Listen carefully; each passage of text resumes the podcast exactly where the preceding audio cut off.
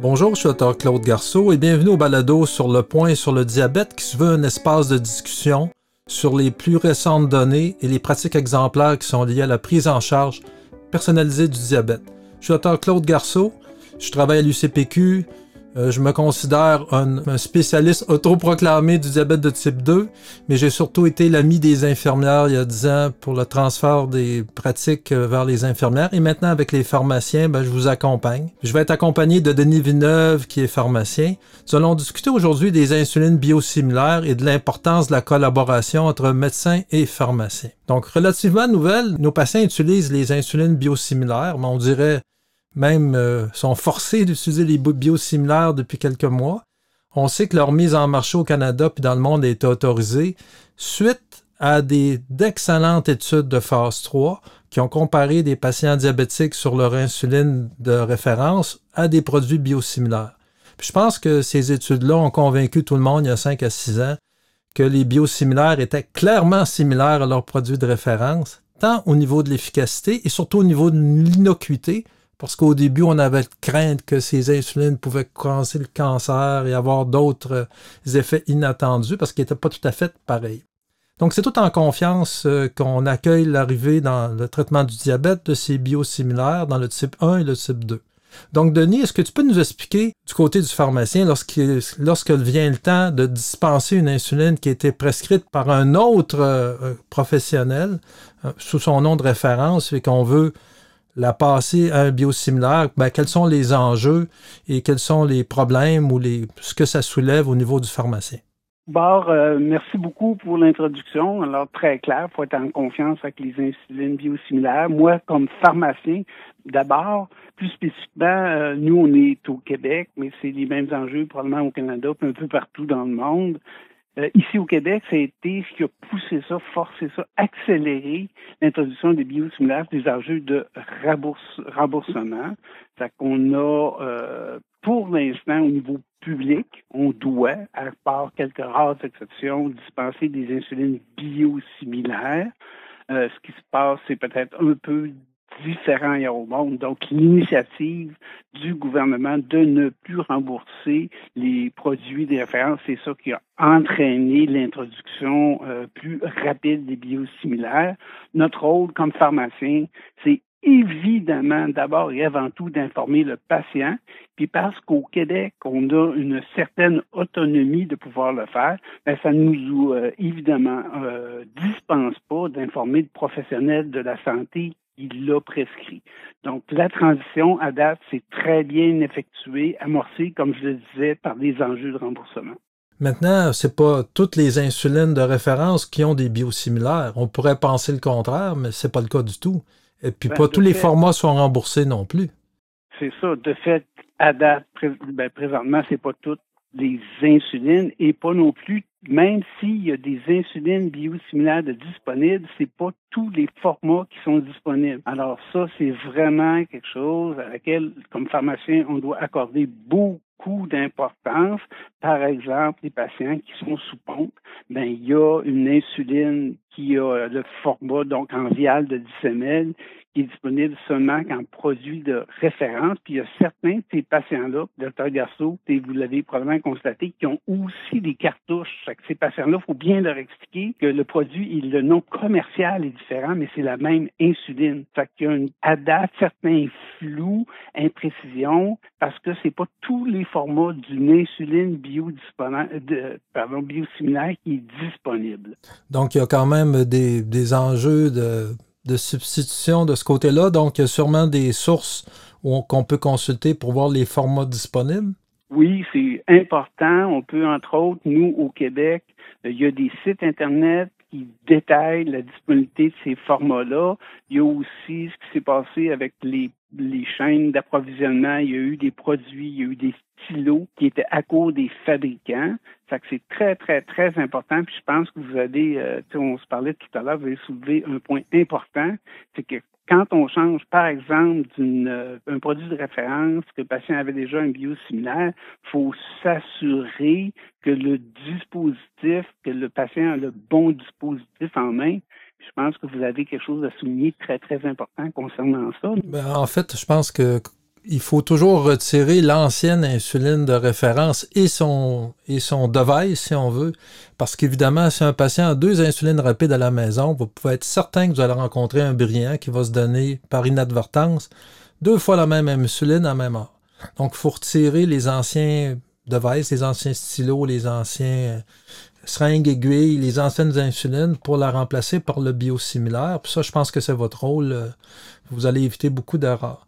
Donc, lorsque vient le temps d'effectuer la transition, on a parlé des enjeux, on a parlé, euh, est-ce qu'il y a d'autres enjeux que tu voulais discuter euh, au moment où vous rencontrez le patient? Quand vous, euh, vous êtes en mission maintenant, vous avez dit que vous avez été en mission avec les infirmières, les infirmiers infirmières, vous êtes maintenant en mission avec les pharmaciens et pharmaciennes, puis que vous nous l'expliquez, suggérez, même recommandez, ce qu'il faut faire, il faut profiter de cette transition-là pour, c'est une belle, belle, belle opportunité pour parler au patient, puis donc établir un plan de match, puis où il est le patient. Fait il faut faire un état de la situation avant le changement pour ne pas que si on constate, par exemple, des hypoglycémies ou une mauvaise maîtrise de la glycémie, qu'on attribue ces problèmes-là à la transition.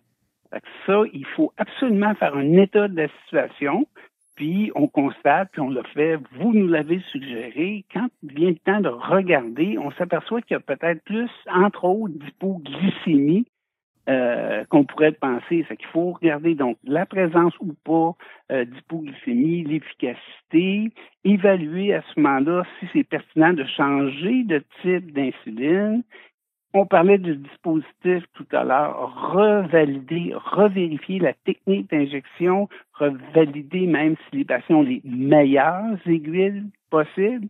Puis à ce moment-là, ça va nous permettre, donc, on fait un plan de match, on revise, on établit une solution s'il y a un problème, puis par la suite, ben, on réévalue rapidement après la transition.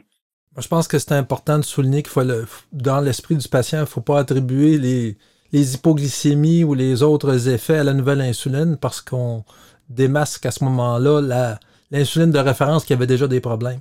L'autre chose, ben, je pense que vous savez qu'à peu près 15% des patients ne prennent pas leurs insulines du midi, donc ça vaut la peine de vérifier l'adhérence. Et peut-être, euh, si vous pensez qu'il y a des problèmes parce que le patient a des troubles cognitifs, peut-être vérifier si vous avez le temps, euh, la technique d'injection. Euh, si vous trouvez qu'il y a des problèmes cognitifs avec le patient, en avertir le médecin. Donc, comme médecin, Dans cette transition-là, justement, Dr. Garceau, qu'on s'en est parlé. Tout ce qui est changement de dispositif, il ne faut pas oublier d'enseigner le nouveau dispositif au patient, puis ou idéalement ne pas changer le dispositif quand on peut le faire. Puis parlant de glycémie puis d'hypoglycémie, euh, la tendance, puis ça, j'aimerais bien vous entendre là-dessus, à tout ce qui est d'aller plus précisément avec tous les types de glycémie. Ça, c'est une opportunité rêvée qu'il faut saisir. Fait entre autres, le dispositif, le fameux dispositif.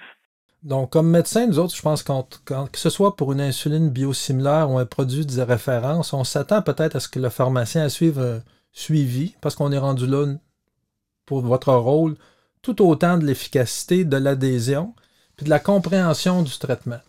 Bon, il va sans dire que quand on fait la transition vers un biosimilaire, on fait confiance au médecin que vous allez pouvoir, on s'attend que vous faites un suivi peut-être plus étroit durant la première ou deuxième semaine. On ne veut pas que vous que vous donnez une charge de travail pendant des années, mais peut-être la, la, première semaine ou deux pour éviter du chialage, éviter des problèmes, peut-être faire un rappel lorsque c'est possible. Euh, Denis, vous de votre côté, à quel, type de collaboration vous vous attendez des médecins ou des infirmières ou autres professionnels de l'équipe de soins ou des nutritionnistes face aux problèmes des biosimilaires? Ben, je suis content que vous le mentionniez parce qu'on est tous rendus euh, gang de professionnels à encadrer et à prendre en charge le patient. Comme vous disiez, que ce soit infirmière, nutritionniste, puis de notre côté. Fait que nous, de, de votre part, on s'attend, en fait, on remplace personne. Nous, on est là pour beaucoup pour le suivi, la surveillance, la validation. Comme vous savez, on voit euh, des patients euh, à peu près tous les mois.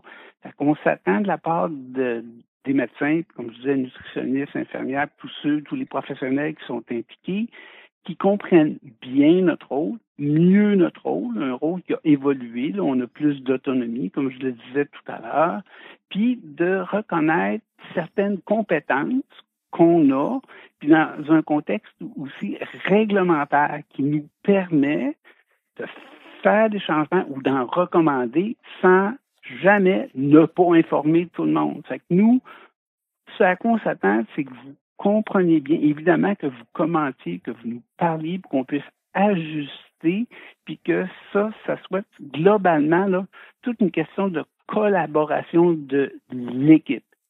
Je répète, c'est une occasion rêvée pour plein de choses, suivi du patient, état de la situation, mais une super collaboration de l'équipe. Puis on a des, vous connaissez des outils, moi je connais des outils, des infirmières, des nutritionnistes. Que c'est vraiment un gros, gros travail d'équipe. C'est ce à quoi on s'attend. Ben moi, je vous dirais peut-être les trois points qui nous font plaisir quand on, en, quand on en entend de la part des pharmaciens. On est vraiment content. C'est d'apprendre qu'un patient a des troubles cognitifs, qui se trompe dans son insuline. Donc à ce moment-là, on va simplifier. Quand il fait des hypoglycémies sévères avec perte des signes de reconnaissance, je pense que c'est une implication.